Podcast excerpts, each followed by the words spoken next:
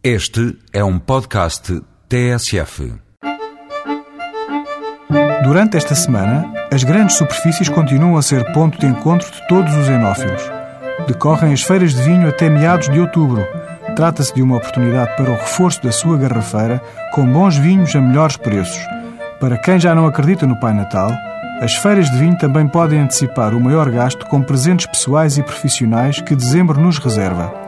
Para quem gosta de aconselhamento através da leitura dos guias escritos por profissionais, fica a recomendação de três autores. Pela primeira vez, Manuel Moreira, um dos melhores canções nacionais, lança o seu guia de vinhos portugueses na editora Bertrand. O mais antigo guia do setor chama-se Vinhos de Portugal e é da autoria de João Paulo Martins.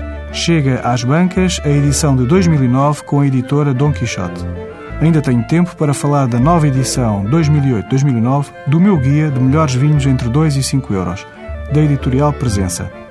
Como vinho de calendário, Manuel Moreira propõe 2PR, Grande Reserva, um tinto Douro DOC de 2005. Como vinho diário, fica a minha proposta do Quinta do Cardo, seleção do enólogo, um tinto DOC Beira Interior de 2004. E já agora, o enólogo é João Correia. Até para a semana com outros vinhos.